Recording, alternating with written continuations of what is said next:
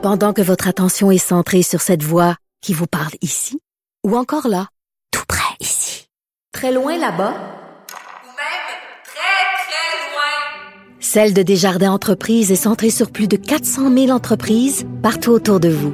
Depuis plus de 120 ans, nos équipes dédiées accompagnent les entrepreneurs d'ici à chaque étape pour qu'ils puissent rester centrés sur ce qui compte, la croissance de leur entreprise.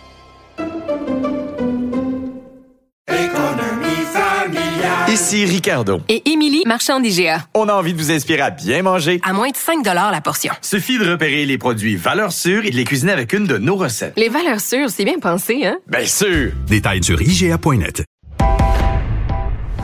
Il connaît tous les dessous de la politique. Chef du bureau d'enquête de l'Assemblée nationale. Antoine Robitaille. Là-haut sur la colline. Là-haut sur la colline. Cube Radio. Bon jeudi à tous. Aujourd'hui à l'émission, Étienne Alexandre Beauregard pose son regard de Beauregard sur le premier tour des présidentielles en France. Il analyse la déroute des vieux partis français et à ses yeux, il n'est pas certain que le match revanche Macron-Le Pen dans quelques semaines sera nécessairement une répétition parfaite de 2017. Mais d'abord, mais d'abord, Rémi ayant contracté le fameux virus, on ne pourra aujourd'hui faire notre débat métal sur métal au sujet du troisième lien qui est un des sujets du jour. On en profite donc pour accueillir un nouveau collaborateur. Grand philosophe, poète dans l'âme, la politique pour lui est comme un grand roman d'amour. Vous écoutez Antoine Robitaille. Là-haut sur la colline. On inaugure aujourd'hui une nouvelle chronique, les chiffres de Léger avec Philippe Léger. Bonjour. Bonjour. Chroniqueur au journal, doctorat en sciences politiques, avec qui on analyse périodiquement des questions d'actualité politique à travers les données de sondage. Alors Philippe, aujourd'hui, D'abord, on va parler du Parti libéral du Québec. C'est carrément effondré dans la partielle dans Marie-Victorin. Puis ensuite, euh, de l'effet Teflon du gouvernement euh, Legault, qui euh, finalement a eu des semaines très difficiles et lui a finalement euh, l'a emporté dans, dans Marie-Victorin. Alors, commençons par le, Parti libéral du Québec, son effondrement. Oui, son effondrement. Moi, j'ai réuni dans une, dans une mini base de données tous les sondages politiques de Léger qui ont été faits depuis 2000. Donc, il y a beaucoup, beaucoup de sondages qui nous permettent d'avoir une vue d'ensemble des, des, différentes tendances qui se sont passées. Okay. Euh, bon, qu'est-ce qu'on observe essentiellement dans la moyenne des sondages entre les élections, par exemple, entre 2008 à 2012, 2012 à 2014, 2014 à 2018 et 2018 à 2022? C'est un effondrement assez brutal dès l'élection de 2018 parce que entre 2008 et 2018, durant environ 10 ans, oui. le vote libéral s'est environ maintenu à 33 en moyenne. Euh, entre les élections 32, 34, 33, c'est environ dans ces eaux-là que le Parti libéral jouait. Et chez le vote francophone, c'était environ à 25% L'élection de 2018 arrive et là, c'est véritablement l'effondrement, l'étacombe du vote libéral. On tombe en moyenne à 21% Si on regarde tous les sondages qui ont été faits de 2018 à, à aujourd'hui, 21% dans la population globale et 10% chez les francophones. C'est oui. minime. On n'a jamais vu ça chez le Parti libéral, un, un vote aussi familier que chez, chez, le, chez les francophones. Alors qu'entre 2008 et 2018, il s'était toujours maintenu. Je me souviens, les sondages étaient invariablement... Euh, comment dire, autour de, de comme tu l'as dit, le 32, ouais. 30 euh, Qu'est-ce que, ouais, comment on, on peut a... l'expliquer, cet, cet effondrement-là? Oui, ben, on a beaucoup analysé euh, l'effondrement du Parti libéral en le comparant avec le Parti québécois. Mais quand on regarde les différents sondages, ce n'est pas exactement la même descente. La descente du Parti québécois, c'est une descente progressive depuis environ 2007-2008 dans les sondages. Donc, on est passé d'environ 35% à tranquillement, année après année, on a diminué environ de 1 à 2 donc, c'est un effondrement qui est relativement progressif. Et donc, moi, je suis pas trop d'accord quand on dit que euh, le Parti libéral s'est effondré parce que la souveraineté n'existe plus. Parce que entre, dans les dernières années, dans les deux, le mandat Charest et le mandat Couillard, le Parti libéral occupait un terrain qui était le terrain de l'économie, mm -hmm. a donné de l'argent aux Québécois. Ça, c'était essentiellement son créneau politique. Et hors de l'indépendance, on peut pas dire en 2014, 2018, 2012 que l'indépendance était au cœur des débats. Il est, il est revenu périodiquement, mais c'est vraiment, comparativement au Parti québécois, c'est un effondrement depuis le 2018, l'élection de 2018. Donc, la, la défaite a fait Est-ce mal. Est-ce qu'on peut pas dire en 2014 que l'indépendance était là à cause de la présence de Pierre-Carl Pelado? Et oui, qui a permis à, à, à, ouais. à, Philippe Couillard de, de dire attention, ils veulent faire un référendum, euh, ils sont Ouais. dangereux. Donc, est-ce que l'indépendance n'était-elle pas là, justement, en 2014? Oui, mais ce fut efficace à l'élection de 2014.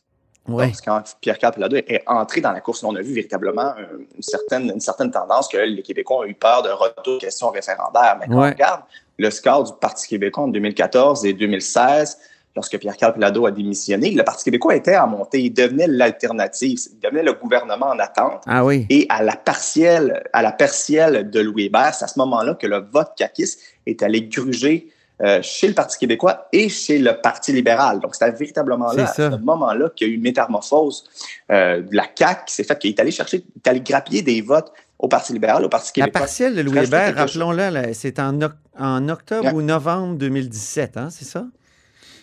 Exactement, octobre 2017. Et c'est vraiment ce moment-là qu'il y a eu un changement dans les intentions de vote. C'est pour ça qu'on regardait la partielle de Marie-Victorin cette semaine en se disant est-ce qu'il y aura des changements euh, chez, dans, dans les intentions de vote? Parce que la partielle de Louis Hébert, c'est là qui a marqué le moment. Euh, environ 9% qui ont gagné en trois mois la coalition de Québec. Oui. Ils se sont maintenus tout au long jusqu'en 2018. Il y a une petite descente à la campagne électorale de 2018, mais ils ont fini à 37% à l'élection. Donc, c'est véritablement ce moment-là qui, a- qui a fait en sorte que la CAQ a- est au gouvernement aujourd'hui. Alors, Philippe, c'est du vote libéral là, qui s'est vraiment transféré à la coalition Avenir Québec en 2017. C'est la, c'est, c'est la, la première dynamique qu'il faut voir. hein. Puis la partielle de Marie-Victorin témoigne un peu de cette même dynamique-là. Euh, quand on regarde les différents, le, le- le vote dans l'élection de, l'élection de, Ma- de Marie-Victorin, on voit que le Parti québécois s'est relativement maintenu. Essentiellement Ouais. le même score, environ proche du 30, 30 Et là, c'est la coalition Avenir Québec qui a monté d'environ 7 points de pourcentage. Et quand on regarde quel vote s'est effondré, c'est le vote du Parti libéral. Donc, on peut croire que la Ouais. partielle de Marie-Victorin, ce fut un transfert du vote libéral vers le vote euh, de la coalition Avenir Québec. Donc, quand Dominique Anglade dit Ah, les libéraux, je les connais, sont restés à la maison euh, à Marie-Victorin parce qu'il y a certains de mes messages qui passent pas, c'est pas tout à fait vrai. Non, c'est pas tout à fait vrai. Les électeurs du Parti libéral se sont plutôt transférés vers la coalition Avenir Québec.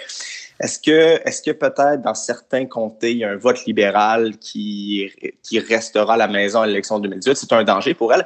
Et c'est aussi un danger pour le vote anglophone, parce que le vote anglophone. En 2018, t'as euh, dit? Donc, c'est en 2018 qu'ils sont restés chez eux? Oui, surtout, surtout le vote anglophone. Une abstention du vote anglophone en 2018 qui pourrait se reproduire en 2022 tant et, tant et aussi longtemps que la coalition Avenir Québec sera assez haute dans les sondages. Oui. J'ai aussi analysé le vote anglophone et on voit que le dernier sondage, celui qui a été publié en mars, donnait 46 à- au Parti libéral du Québec, le vote anglophone. Donc, c'est une baisse qui est aussi observable chez les anglophones.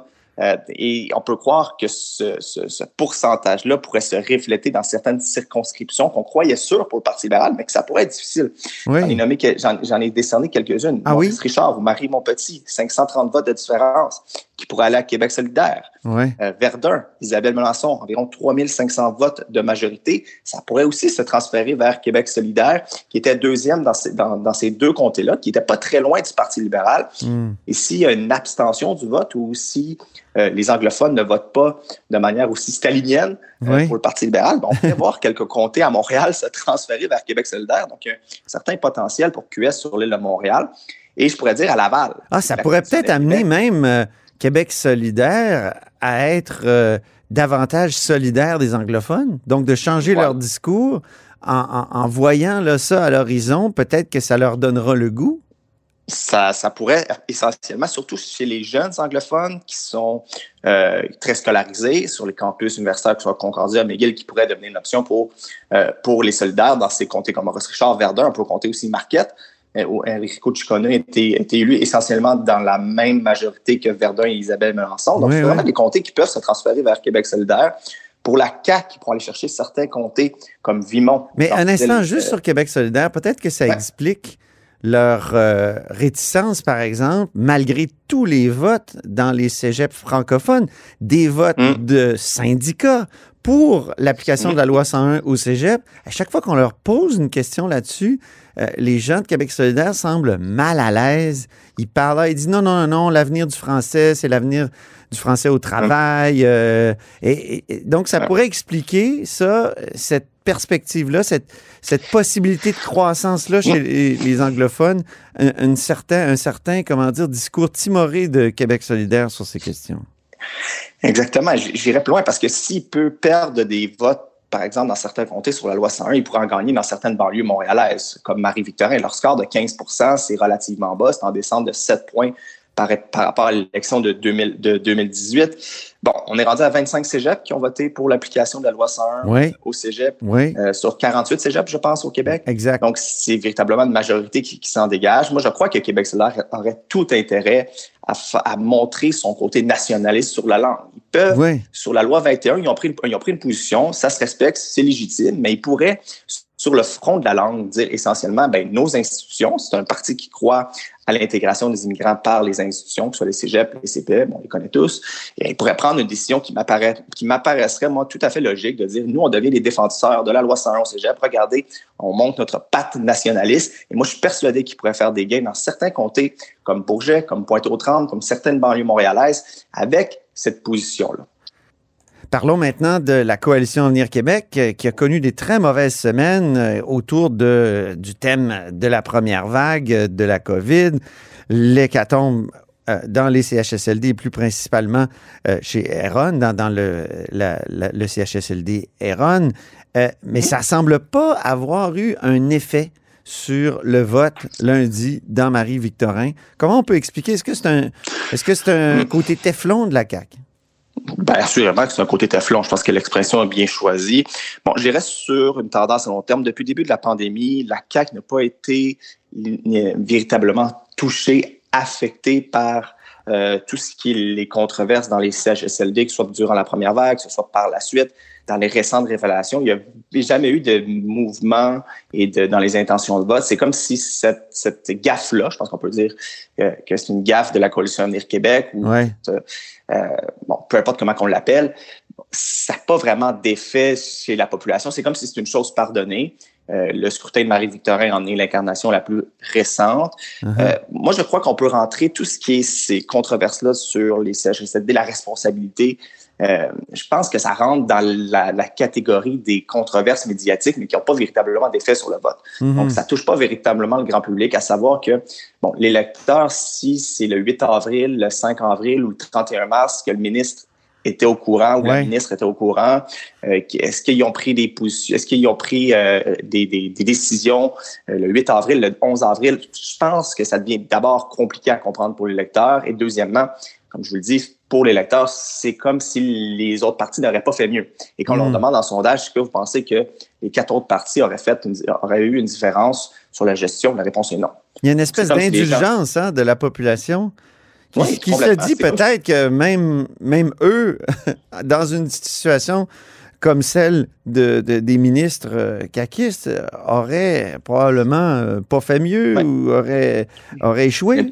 Hum? L'indulgence, c'est le bon mot. Les électeurs québécois, depuis le début de la pandémie, sont relativement satisfaits, même si de la gestion pandémique de François Legault, même si on a observé une petite descente au courant du mois de décembre Oui. sur les tergiversions du gouvernement, sur les tests rapides, euh, sur l'annulation à Noël, sur euh, l'alerte qu'on- nous a envoyée le 31, le 31 décembre. Ah oui. Là, c'est une certaine descente. Par contre, quand on regarde les derniers sondages, février et mars, la descente de la coalition Avenir Québec s'est stabilisée.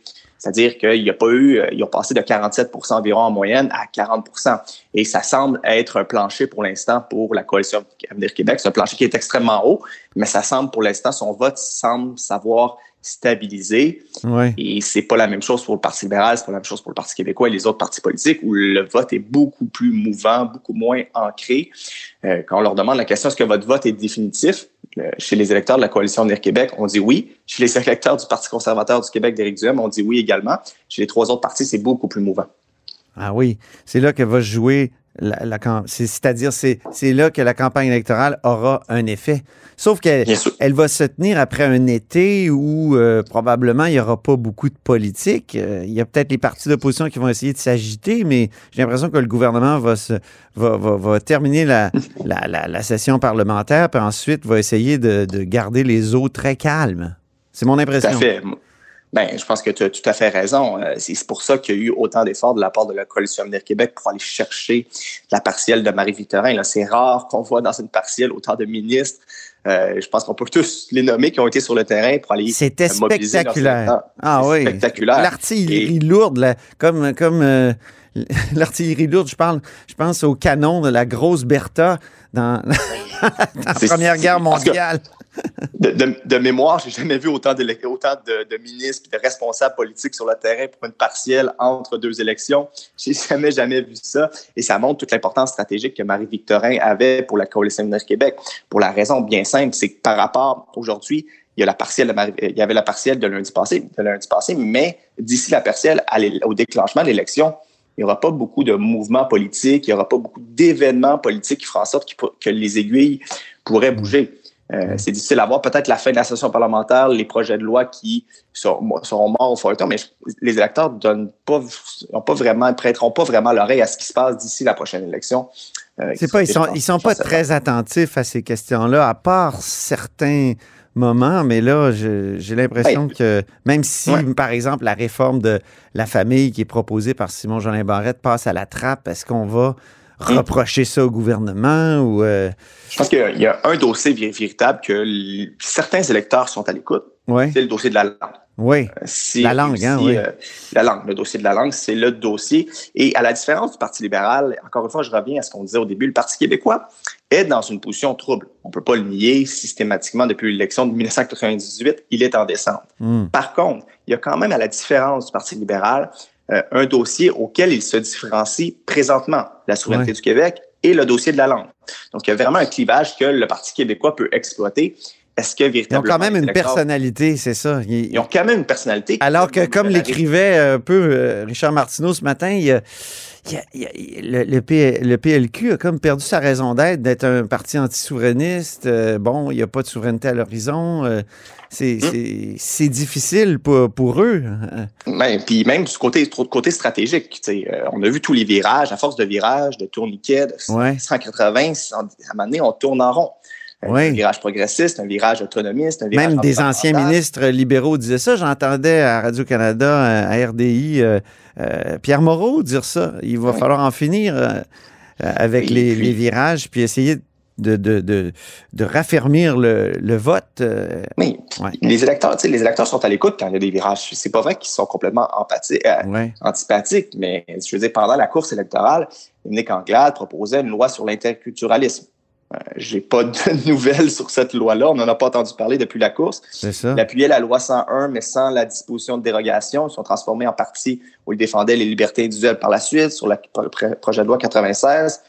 Je pense que moi, c'est du jamais vu. Peut-être toi, tu as plus d'expérience que moi à ce niveau-là, mais ils ont proposé un amendement sur les trois cours de français obligatoires Ouais. pour, euh, pour les cégeps anglophones et ils demandent d'enlever leur propre amendement qu'ils ont fait adopter en C'est- commission parlementaire. C'est un recul qui, qui sent la panique et qui est assez Exactement. humiliant, à mon sens, oui.